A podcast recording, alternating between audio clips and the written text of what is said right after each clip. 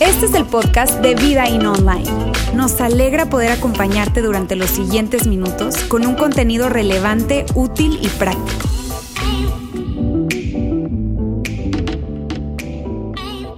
Amigos, está con nosotros Andrea Flores.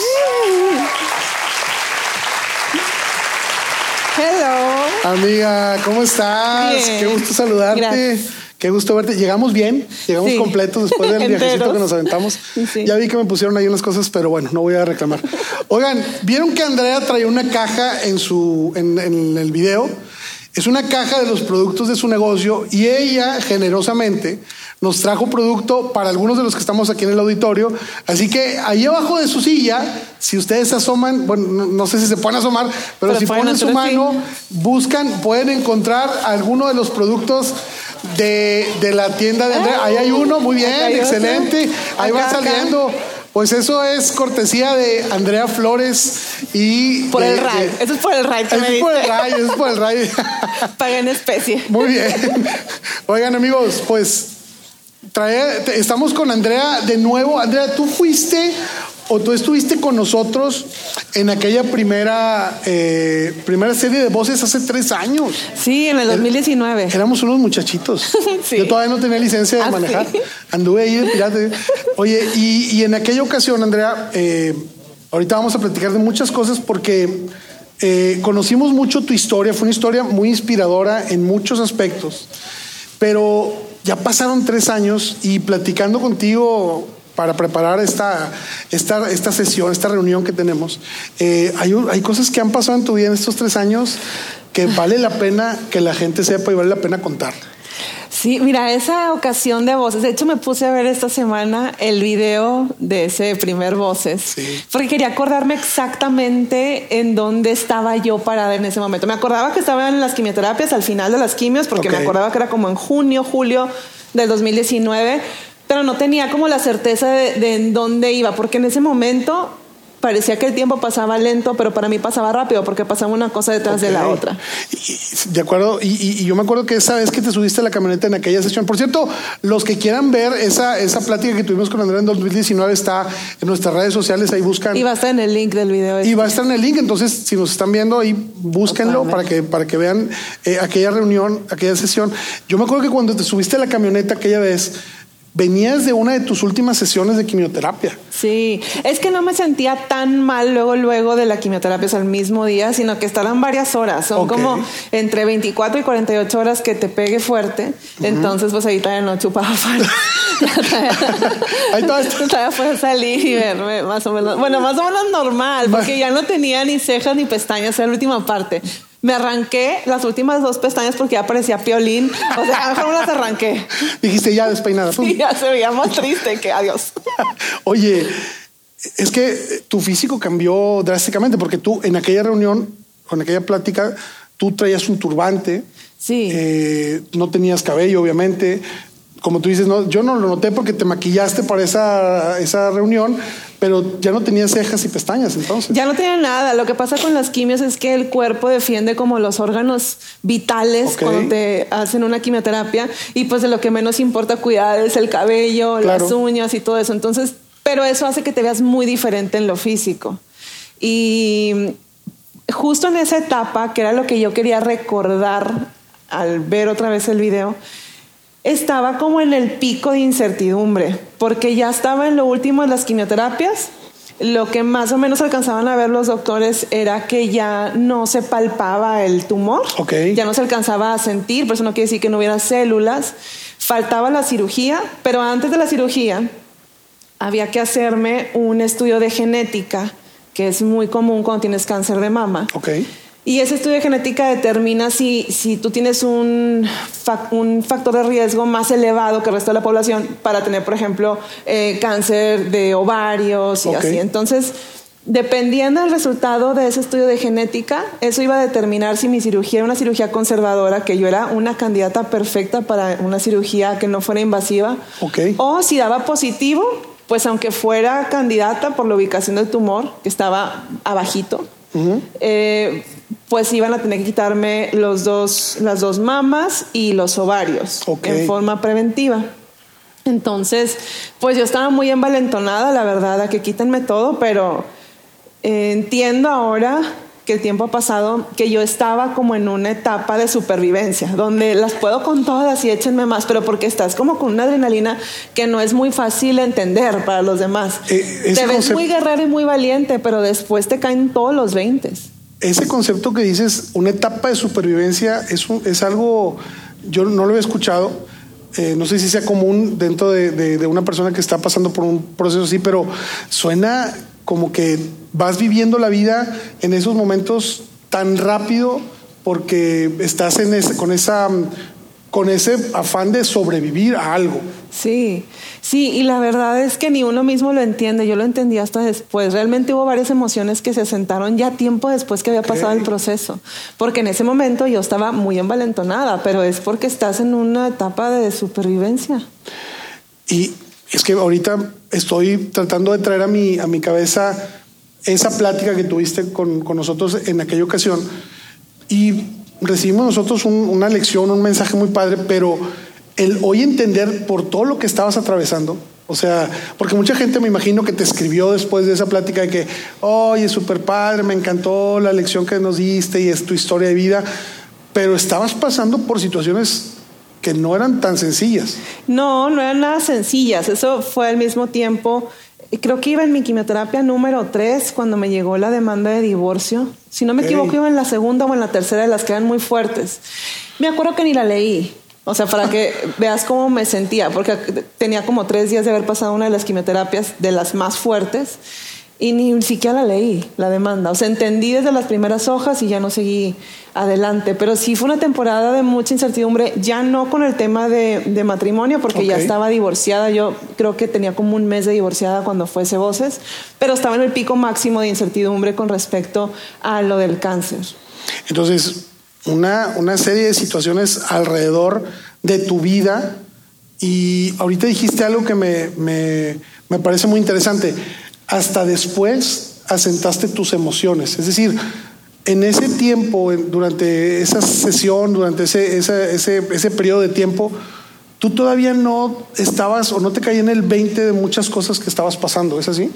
Sí, mira, cuando pasó el estudio de genética y ya me dijeron que era negativo y entonces ya se podía planear sobre una cirugía conservadora, pues para mí fue una gran victoria porque, pues, no una victoria mía, sino pues una rayita menos, ser un pendiente menos, una... Sé que tengo el riesgo de, de recaída, pero como cualquier otra paciente de cáncer, que hasta los cinco años se reduce mucho el riesgo, pero es, vaya, ese estudio era un indicador de más riesgo todavía que una paciente de cáncer. Claro. Entonces, esa pues ya estaba ganada. Ya había pasado eh, la etapa de divorciarnos, estábamos en los primeros ajustes. Y luego, luego, después de la cirugía, que me fue muy bien en la cirugía, y el resultado era el esperado, ya el- lo- la muestra que sacaron, el perímetro venía sano, sin cáncer, entonces entendía que se había sacado lo que se tenía que quitar. Y entonces empezó el proceso de asentar emociones, porque mi vida dejó de correr tan rápido, porque yo unos días estaba de que con la abogada, y luego en el juzgado, y luego correr a la quimio, pero luego tirada, y luego te levantas y hacer poquito ejercicio, y luego otra vez con la, con la abogada, y así era. Entonces de pronto todo se asentó, y empezaron como a tener más sabor las emociones Ok. ya no había algo que diluyera lo que había pasado en el divorcio, porque ya no estaba el cáncer. Y quieras o no, digo, puede sonar bien fuerte cuando digo, pues fue una bendición haber tenido cáncer en esa etapa. Pero sinceramente, si yo no hubiera tenido ese chip de supervivencia que traía, yo no sé si yo hubiera caído en una depresión. Ok. Porque estaba, pues sí estaba bien triste, pero también tenía acá que darle, o sea, no me podía quedar sentada tristear. Claro. Tenía un proceso y de ese no me podía zafar. Exactamente, era algo inevitable. Tu, tu Sí. vida seguía, o sea, a pesar de que mucha gente, y, y obviamente tú eres una persona de influencia, o les llaman influencers a, a- a las personas como tú que se dedican a crear contenido para redes sociales, porque tú tienes un canal de YouTube. En aquel entonces yo recuerdo, tú nos, nos platicabas y de hecho nos mostraste un reconocimiento que, que te hicieron por tener 100 mil, tus primeros 100 mil seguidores. Sí. Y a la fecha, hoy estaba checando la información, Ahora hay, ya tienes más de 400 mil. Sí, voy para 420. Sí, ha crecido un chorro la audiencia. Mucha llegó en esa etapa, porque aunque pareciera que uno trae la exclusiva del sufrimiento de, bueno, pues yo me estoy divorciando y tengo cáncer y suena bien fuerte, la neta es que uno no trae la exclusiva. O sea, hay un chorro de gente que está viviendo su su propia historia, complicada, muchas veces similar y se identifican y otras veces a lo mejor la historia no se parece y como quiera encuentran algo, porque yo me acuerdo que me escribían y casi en modo de exigencia me decían, dime cómo lo hiciste para estar bien. hazte, un, tutorial de cómo, dime cómo, lo hiciste. Entonces sí hacía videos, tengo un video muy visto que es cómo no me acuerdo bien del título, pero es algo así de cómo tener una plática complicada con, un ex, con una expareja. O cómo llegar a un punto de, ponerse de acuerdo, eh, cómo ser positiva en momentos de crisis. O sea, empecé a hacer videos no dejé de hacer lo que yo ya hacía de cabello y maquillaje, pero empecé a hacer más contenido todavía, que si bien no hablaba directamente de Dios, sí era una forma de dar testimonio de una relación con Jesús. Ok. Ahí es donde yo me imagino que todas esas personas que te empezaron a seguir o que ya te seguían, ya tenías un, pues una audiencia cautiva en tu, en tu canal, 100 mil personas es un montón de gente. es un chorro. Más todas estas 300 mil que se agregaron, más las que vienen, porque nos estás diciendo que al millón de seguidores te dan otro reconocimiento. Queremos la placa del Queremos la placa. Muchachos, ahí hay que darle suscribir y like y todo, ¿no? Em, y, y, dentro de todo eso hay personas que, que te están viendo, eres una influencia para ellos, quieren saber qué está pasando con tu vida y, y el que ellos hayan quizá entendido que tu fe jugaba un papel importante en tu proceso, creo que les hizo tener un poquito más de, deseo de conocer Andrea, ¿qué estás haciendo? ¿Cómo se hace todo eso? Es que sabes que, eh, mm, bueno, que si tengo la fórmula de cómo se hace eso, no, pero en momentos chiflado. En momentos y preguntas difíciles, yo sé que a lo mejor puede sonar sobrenatural, pero cuando tú tienes una relación cercana con Jesús, en el momento difícil, en la pregunta incómoda, pareciera que alguien te está soplando las respuestas. a mí me pasó eso varias veces. Hace poco me acabo de pasar una situación con mis hijos donde yo jamás me imaginé decir las palabras que dije pero en el momento la sentí y yo sentí que alguien me la sopló y tuvo un buen fruto. Entonces, a lo mejor tú estás invirtiéndote en todos los días tener tus disciplinas privadas de leer la Biblia, buscar a Dios, tener un momento de reflexión de lo que leíste y a lo mejor no ves el fruto inmediato. Y algo que platico mucho con David, mi esposo, porque bueno, me volví a casar. Ah, ahorita nos ¿Eh? cuentas eso. Una recaída. una recaída. Algo que platico seguido con David es lo del tema de los bambús, que los siembras y no ves nada y pasan años hasta que ves el primer indicio de que la, la semilla dio fruto. Y así pasa a veces con tus disciplinas privadas. Tú dices, oye, pero yo me sigo enojando igual, sigo siendo impaciente igual, sigo batallando igual y todos los días le echo ganas buscando a Dios, hago un espacio para buscar a Dios. Pero luego llegan momentos cruciales donde ni tú supiste cómo fue, pero eso que llevabas ese tiempo invertido, a lo mejor años después dio el fruto. Uy, eso está, eso está, está muy padre porque de ese momento donde platicábamos hace tres años, que era un momento también en donde tú ya habías crecido en, muchas áreas de tu vida, pero si nos, si nos trasladamos al día de hoy y haciendo un update, una actualización para los que fuimos de escuela de gobierno, eh,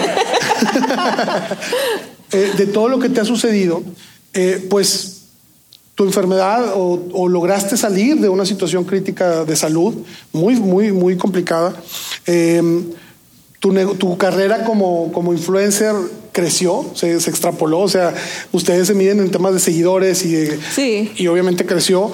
Tienes un negocio eh, que está arrancando, pero que es, es, muy, es muy próspero o, lo lograste. Pues ahí la lleva. Ahí vamos, ahí vamos. Y lo vamos a, vamos, picando piedra, pues también el fruto no es de un día para otro. Claro, y por otro lado, tu familia es un punto muy importante que tú lograste eh, establecer o cimentar con, cosas muy sólidas. Cuéntanos un poquito cómo está tu familia. Es que sabes que mm, curiosamente, aunque éramos parte de la misma familia, mis hijos y yo, nuestros duelos no fueron al mismo tiempo. Ok. Eh, de alguna forma, pues hubo muchísimos detalles del, del porqué del divorcio que se lo mantuvimos en privado, cuál debe ser. Ok. O sea, en privado, el papá de mis hijos y yo.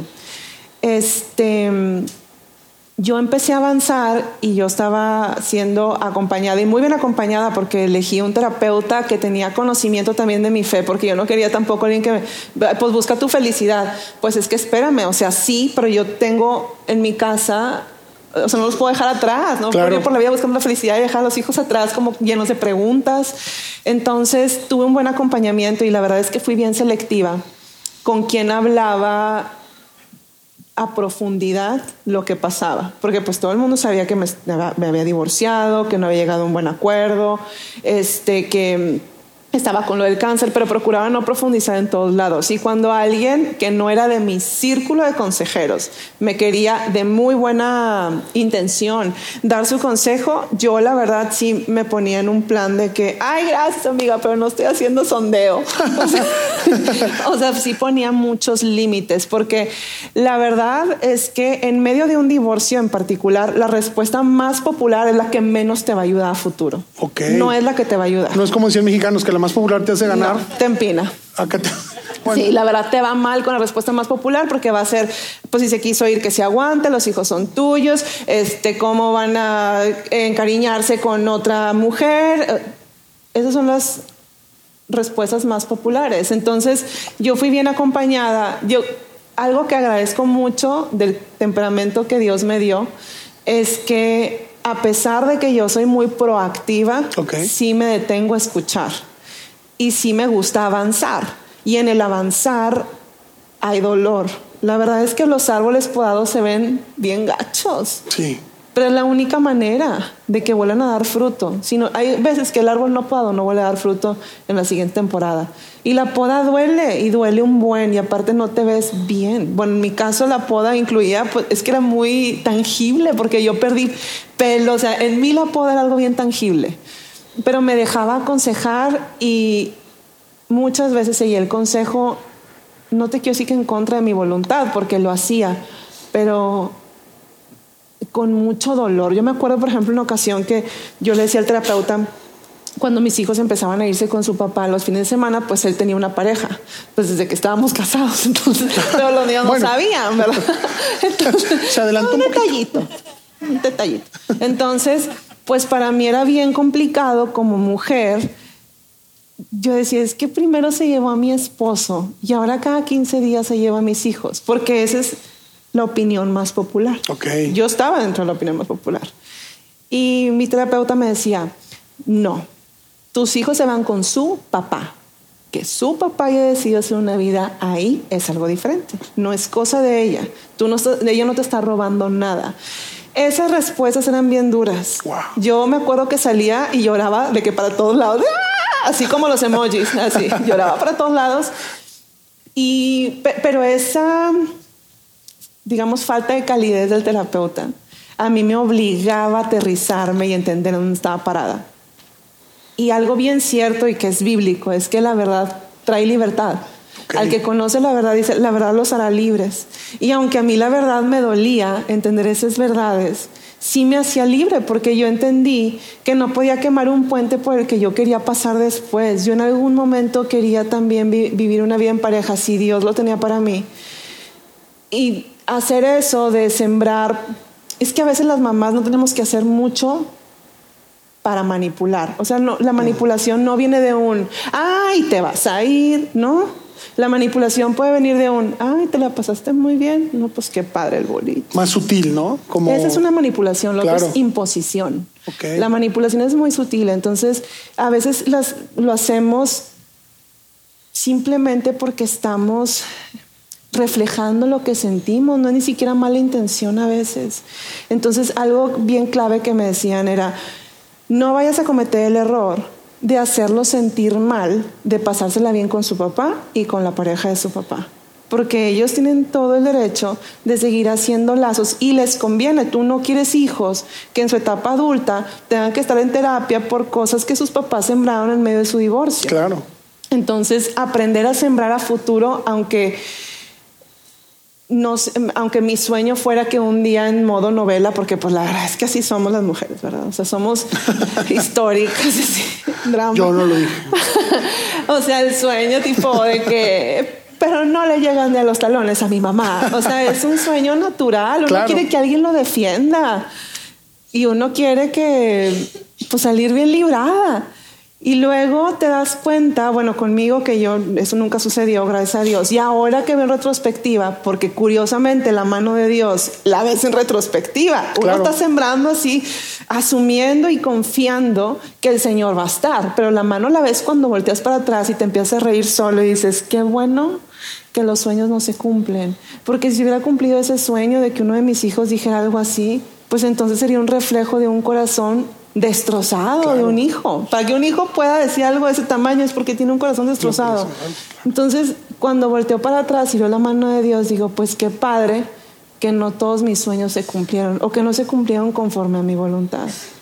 Eso, eso a mí me parece muy buena lección porque viendo lo que tú pasaste durante este, este tiempo, es decir, de tres años para acá han sido ir avanzando con diferentes situaciones, tu familia, tu casa, tu negocio, tu pareja, em, y hoy ver que tomaste decisiones correctas y me hace pensar que te aconsejaste sabiamente, o sea, ese, ese, consejo que nos acabas de dar, de decir, yo me traté de rodear de personas que me dieran un consejo correcto a uno que venía desde el corazón de alguien que pues a un familiar también estaba lastimado. No, y que a mi corazón herido le caía de perlas ese consejo. El apapacho, ¿no? El claro. yo estoy contigo y juntos vamos a... Y dale, y no te dejes, y quítale todo. Y esos son los consejos más populares. Claro. No creo que vayan alineados al corazón de Dios, sinceramente, porque así como Dios en algún momento a los papás les va a pedir cuentas de qué hicieron con su liderazgo, en un divorcio en particular, al papá que se va y no vuelve atrás, Dios le va a pedir cuentas, estoy segura. Pero a las mamás que en alguna forma somos piedra de tropiezo para que pueda haber ese lazo, que además ese lazo no fue diseñado por ti, por mí, lo diseñó Dios.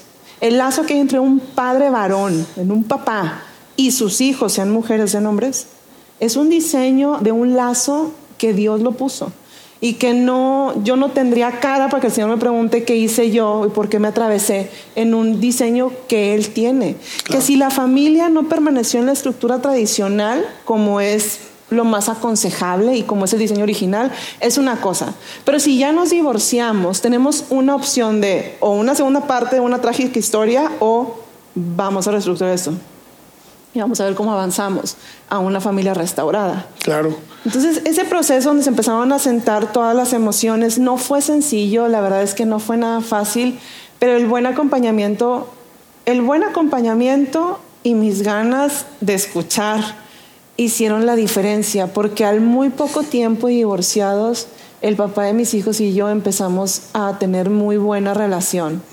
Te estoy hablando de tres, cuatro meses después.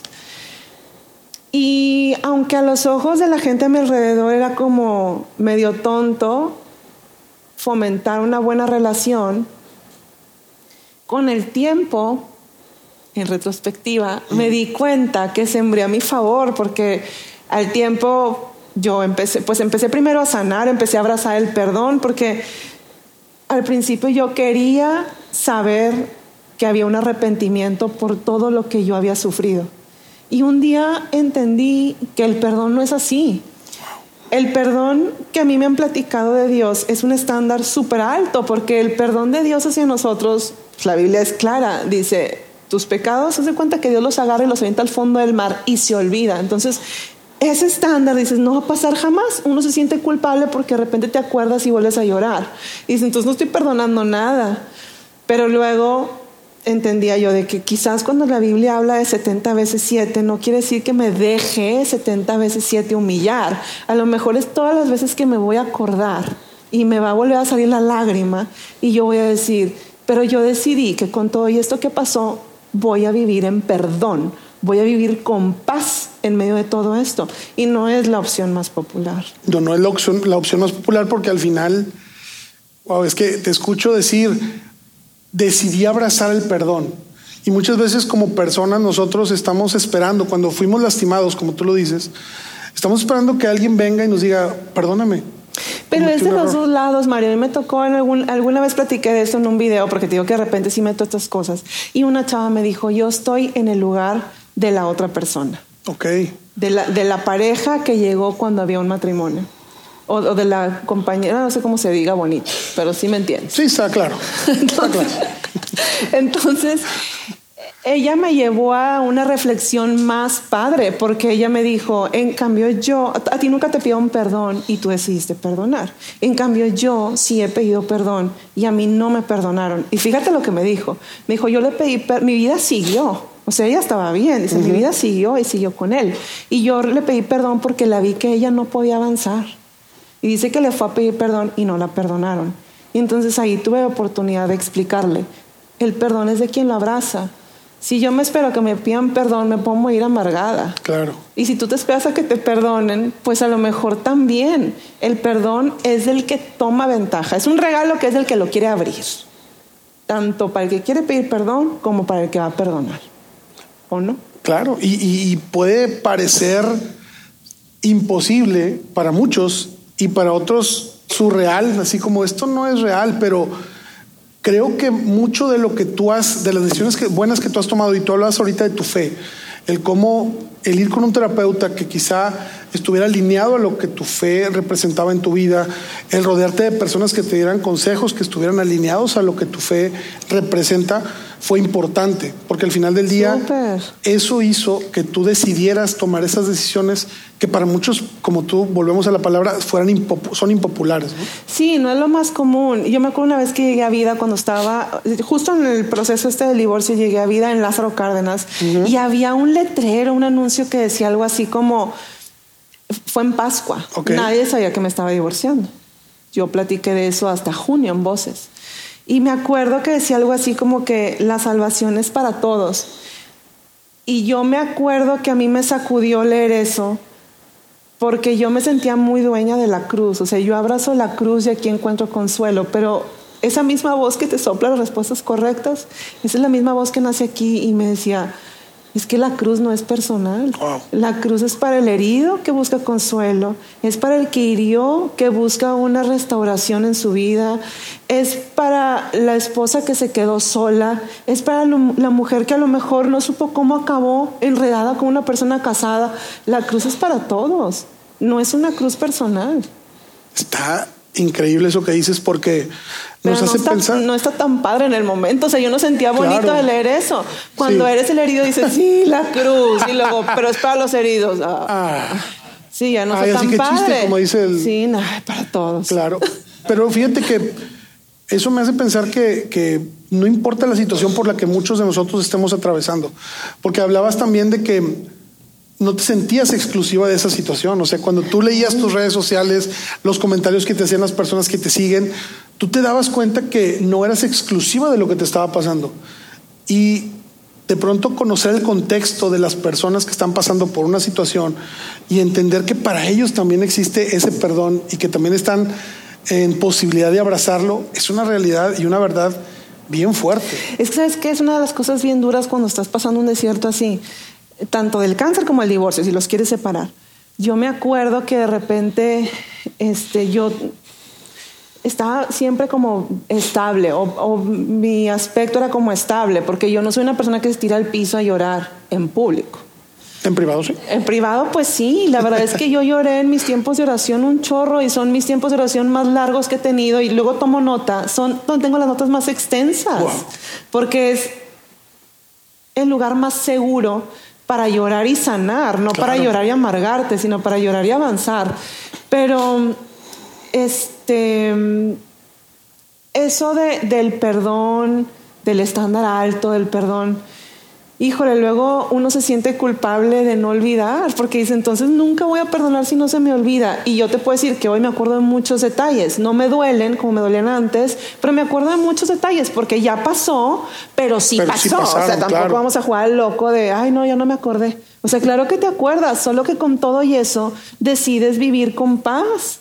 Con paz con las personas que protagonizaron la misma historia que tú. Ok. Eso es un perdón genuino. Y muchas veces la gente nos dice, pues es que tienes que olvidar para perdonar. Y uno dice, "Ah, bueno, yo me acuerdo que me sentía culpable. O los días que me entristecía a lo mejor por lo del divorcio, porque a mí eso me pegó muy duro. Y me decían, pero estás viva. Ya sé que estoy viva, o sea, no estoy siendo desagradecida porque ya no tengo cáncer, pero también a veces la gente alrededor con muy buena intención quiere sacarte del duelo y el duelo se tiene que caminar y los duelos se caminan con tristeza. Y los duelos pasan en medio de lágrimas. No eres anormal por tener un día bueno y un día malo. Una prima que es, para mí fue, esos dos consejos que me dio fueron básicos. Una vez me dijo, yo le decía, pero es que ¿cuándo se acaba esto? De dormirte llorando y levantarte llorando, porque yo a veces siento que cómo es posible amanecer y que no te dio un paro cardíaco en la noche por haber llorado de esa manera.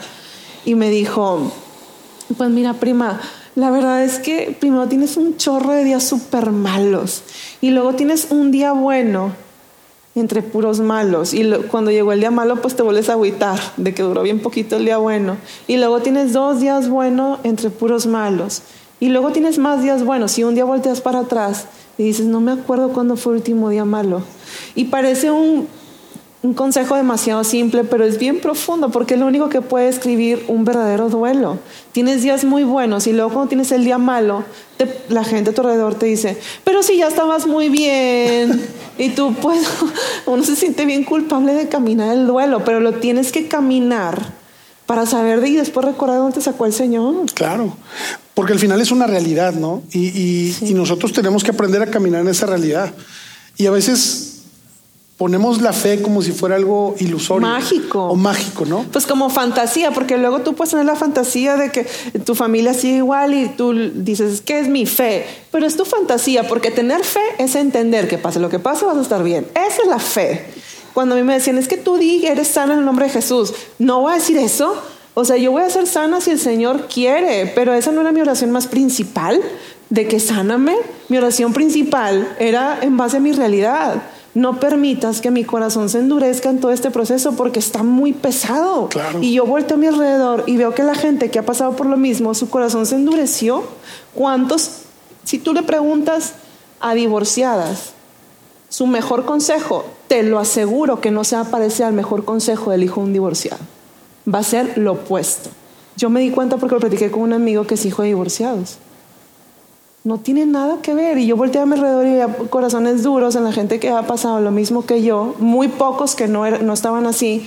Y mi oración principal no era sáname, porque decía, ¿de qué me va a servir que me sane si me voy a quedar con el corazón endurecido? Ahora, si el Señor decide, decide llevarme, yo no quiero que digan, y murió súper triste, bien amargada por todo lo que ha pasado. Entonces mi oración era, no permitas que mi corazón se endurezca.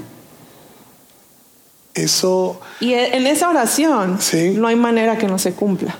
Claro, porque. Es la única que no hay manera que no se cumpla. Claro, porque al final Dios es quien trabaja con tu corazón.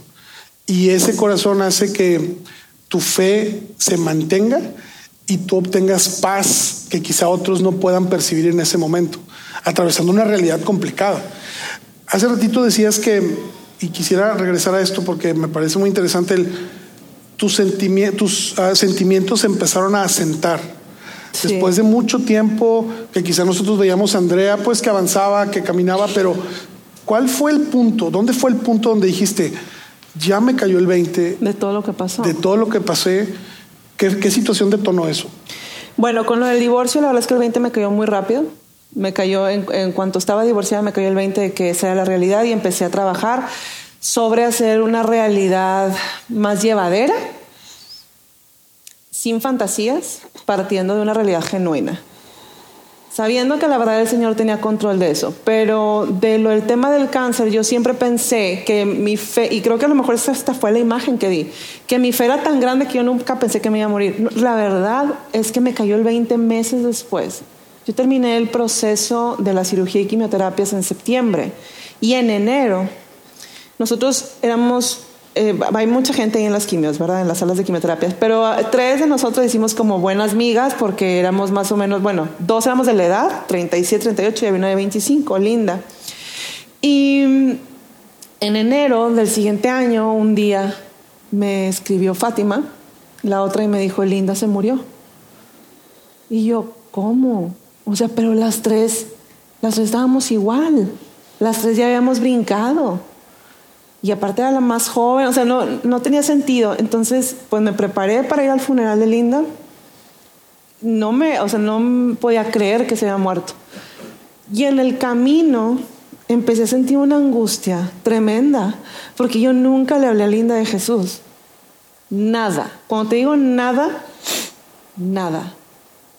Sería increíble que habíamos estado en la misma línea de guerra, o sea, en el momento crucial, o sea, entre ahí luchando para vivir, y jamás se me ocurrió decirle nada de Jesús. Yo sé que le di un buen testimonio porque, pues, hablaba de mi paz y mis ganas de avanzar en perdón en medio de todo eso. Y yo sabía que eso les impactaba, les impactaba en su vida, pero eso no había sido suficiente. Entonces cuando llegué al funeral de Linda, yo no podía parar de llorar. O sea, parecía como esos que contratan, de que ahí llórele, mijo, en el funeral. Así, pero yo no podía parar, pero yo traía otra cosa en mi mente. O sea, estaba pensando en la única gran comisión, que es ir y hacer discípulos. No puede ser que estábamos en la sala de quimioterapia y no dije nada, cero. Y ahí me cayó el 20 de que realmente me pude haber muerto cuando vi a la mamá de Linda llorando y a los hijos de Linda llorando. Entonces pensé, es que podían ser mis hijos y puede ser mi mamá. Sea, este puede haber sido mi última fiesta también. Luego, la verdad es que me regresó al mal cuerpo cuando platiqué con la mamá de Linda y me empezó a contar de que ellas conocían al Señor. Dije, mira, esa tampoco me dijo nada. ¿Qué tal tú hubieras chupado Y yo bien preocupada, pero me cayó el 20 bien cañón. Uno, de que genuinamente, yo nunca me identifiqué con el término guerrera. Y de hecho, cuando me decían así, que, ay, eres una guerrera, ay, yo pensaba pues guerrero el que trae ganas de ir a la guerra y se anota. O sea, yo iba literal caminando y me cayó el chahuizle. O sea, yo, no soy ninguna yo no tenía ganas de ir a la guerra. Yo no quería. Entonces, cada vez que me decían guerra, para mí era como que no me gustaba. Nunca me familiaricé y me acuerdo que el terapeuta me decía, pues no te sentirás guerrera, pero en la guerra estuviste. Me lo repetía un chorro. Ese día del funeral entendí. Estaba yo en mi modo supervivencia, pero también a la vez traía todo esto otro y sí es cierto, o sea, quizás yo no me identifico con, yo me identifico mucho más con resiliencia, por ejemplo, que con guerrera, pero pues de que estuve en la guerra estuve. Y no todos regresan de la guerra. Y no quiere decir que el propósito de uno sea mayor, para nada. No quiere decir que el propósito mío sea mayor que el de Linda, porque hoy te estoy hablando de Linda. Sin embargo, el Señor tiene un límite para nuestros días. La forma en la que nos va a llevar, Beto a saber. O sea, yo la próxima ya pedí que mejor dormida. Andar con diagnósticos es mucho estrés. Pero hasta ese momento me cayó el 20 de verdad que sí pudo haber sido el final. Y no lo fue. Y ahí fue donde tú asentaste todas estas eh, emociones, Yo sentimientos. Creo que ese es uno de los días más difíciles. Sí por la despedida de Linda, pero sobre todo porque me confrontó Nunca había yo pensado eso de que un testimonio, un buen testimonio, pues qué bonito y todo, pero no salva a nadie. Esa no es la gran comisión. La gran comisión es ser discípulos. Y tampoco nos vamos a ir al extremo de vete a África. Digo, puedes, pero tus discípulos empiezan en tu casa con tus hijos. El simple hecho de estamos en un divorcio, pero vamos a propiciar un perdón y vamos a vivir sobre quizás no la estructura familiar del primer diseño de Dios, porque ya no hay vuelta atrás aunque en muchos casos, o sea, hay casos de, parejas que hay ruptura y luego hay una reestructuración, pero en la nuestra ya sabíamos que no había vuelta atrás. Pero sobre estas piezas rotas, pues vamos a empezar a reconstruir una familia restaurada, pero de una forma que no es común. Restaurada en nuestro caso no quiere decir vueltos a casar, quiere decir que el Señor nos restauró por separado y como a mí me permitió rehacer mi vida con un buen hombre, Él también tiene una oportunidad de reordenar la suya. Entonces, pues mis hijos, lejos de tener una familia destruida, pues tienen una familia multiplicada. Y a los ojos de mucha gente suena bien moderno, pero te lo juro, eso no es moderno. Eso se llama restauración, no es modernidad. Y solo se da cuando aceptas que las piezas están rotas. Cuando aceptas que las piezas están rotas y cuando sabes que el único que pueda reestructurar eso es Dios. Y desde una forma sana, porque Mira, luego con los hijos hay un tema bien importante porque Dios a mí me puede restaurar como mujer con un hombre, si está en los planes de Dios. Y habrá quienes no estén de acuerdo con eso. Pero en mi caso te puedo decir, mi Señor me restauró con un hombre, pero ese hombre no ocupa el lugar de papá. Ellos tienen su papá, Y eso ha permitido que en nuestra casa todo fluya con paz. Nuestro día a día es muy pacífico porque David, mi esposo, no representa una amenaza para el la imagen del papá de mis hijos. Son personas distintas. Y eso da individualidad. Y la única forma de querer a alguien, o sea, entendiendo su individualidad. Andrea, podríamos platicar todavía un montón de tiempo. La verdad es que hay muchas cosas que al menos yo he aprendido hoy y creo que mucha gente se lleva también de tu historia de vida. Pero, ¿cuáles serían esos aprendizajes que tú tomaste durante este tiempo hasta el día de hoy? El primero es dejarse guiar por las personas correctas. Los amigos apapachan bastante, pero no necesariamente esos consejos te van a llevar a un mejor lugar. Pueden llevar muy buena intención. Pero son los amigos que oran por ti. Esos que realmente se van a tomar el tiempo, no de criticar a tu expareja o a su nueva pareja, sino que se va a tomar, en lugar de hablar contigo de ellos, va a hablar de ti con Dios. Wow. Esas son las personas que realmente van a una buena compañía. A veces la compañía es en silencio, es solo orando. Ese es uno de los mensajes. ¿No venía preparada ah, muy con bien. los mensajes? la oración contestada, la gran oración contestada fue la de no quiero una familia destruida. Cuando oraba por eso decía, yo no quiero una familia destruida. Y el Señor me lo concedió. Mis hijos, a, mucha gente se hace chistoso que digan que en lugar de cuatro abuelos tienen ocho. Mira. Pues qué bendecidos, sea, nosotros que ni uno, que ni un abuelo, pero ellos tienen una familia multiplicada y mi hogar, el que hemos hecho David y yo, nosotros no nos manejamos de que ese es tu hogar y ese es solo tu papá. No, no, no. Ese es tu hogar, pero allá también tienes un hogar. Es igual de bueno, es igual de sano y de verdad, de verdad que notas es que eso es sembrar entre lágrimas, pero sí cosechas con alegría, como dice la Biblia. O sea, ¿tú crees que cuando yo empecé a sembrar eso en mis hijos, de ahí es hogar, así me temblaba la lágrima? O sea, no era divertido. Pero la Biblia dice, es clara y es una verdad. El que entre lágrimas siembra, regresa en la cosecha cantando de alegría. No es mentira. O sea, yo te lo puedo decir, no es, alguien que, no es algo que me platicaron. Yo lo, estoy viviendo hoy y es un aprendizaje que de veras nos deja. Em, antes de, irnos, Andrea, eh, yo recuerdo a la Andrea que vi en ese video hace tres años. Sin pelo. Sin cabello, sin ceja. Pero siempre con ilusiones, ¿eh? Claro. Yo no era pelona y sin ilusión, era pelona, pero con ilusiones. Pelona con ilusiones. Sí. Muy bien. Eh, si, si esa Andrea estuviera hoy aquí sentada. Ay, no me hace llorar. ¿Qué le dirías? No sé si pueda.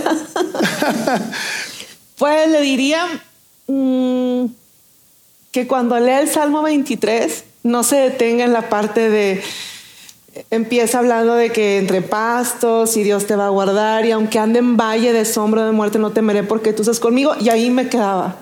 Sigue leyendo, más adelante dice que Dios va a aderezar la mesa delante de ti en, presencia de los que te angustian. En presencia de los que te angustian. Sigue leyendo. Y pues ese día es cuando volví a ver el video. Decía, me quiero meter a la pantalla. Quiero abrazar a Andrés y decirle, Dios te va a dar una historia digna de ser contada. Lo mejor de todo la vas a contar tú. Wow. y lo estás contando hoy. Y, y para nosotros es increíble saber que a pesar de que tuvimos aprendizajes con esa Andrea que vimos hace tres años, sí. Dios no dejó de hacer las cosas que él tenía pensado hacer y hoy podemos seguir teniendo aprendizajes de tu historia de vida tres años después de eso. Sí, luego cuando me dicen, me encanta tu historia, y yo, pues, a ver, vívela. Mira qué padre, aquí está tu conejillo de indias para ver cómo es la fe. Hay que vivir la fe personal. Oye, tienes una, una audiencia aquí de cientos de personas en el auditorio y muchos más que seguramente te van a ver en nuestra transmisión. Muchos más porque pues es tu ambiente natural, las redes sociales, muchos seguramente van a, van a escuchar esta historia eh, porque tú los invitaste a, escucharla. Un mensaje final que les quieras decir a todos ellos. Pues que el Señor sí adereza la mesa delante de ti. Yo lo viví, que el buen testimonio no basta. Qué padre que nos preocupe dar un buen testimonio de que vivimos una vida con Jesús, pero ahí no se acaba tu gran comisión. Es importante enseñar a otros a tener esta misma conexión con Jesús. Y pues todo pasa. Entre puros días malos empieza a llegar una chispita de un día bueno y aprender a sonreír en la crisis. Esa misma prima a mí me decía, en algún momento de una crisis de ella me decía, pues prima, todo mal, pero todo bien. Y me encanta porque sus consejos parecen ser muy básicos y son los más profundos. Pues a veces todo está mal, pero dentro de todo yo estoy bien porque sé en dónde está mi confianza y aunque la mano de Dios no la ves en el futuro, tú la ves con fe. Luego si te pasa, como a mí, que volteas para atrás y te empiezas a reír sola, porque dices, ay, ahí estaba la mano de Dios. Pues amiga, yo hace tres años no te pude abrazar y no pude abrazar a Sandra, pero hoy quiero darte un abrazo y quiero darte muchas gracias de verdad por, por abrir tu corazón con nosotros. Gracias. Porque a pesar que fuiste vulnerable, nos dejas una lección de vida increíble yo creo que todos nos llevamos de aquí, además de los jabones, eh, algo, algo, algo para nuestra vida y algo práctico y algo real, que es lo más importante. No es una fantasía tu fe, es algo real que vives día a día y que a nosotros nos dejas una lección increíble. Muchísimas gracias. Un aplauso para Andrea. Andrea Flores. Muchas gracias. Sigue conectado a los contenidos de Vida In Online a través de nuestro sitio web y de las redes sociales. Muy pronto estaremos de vuelta con un nuevo episodio.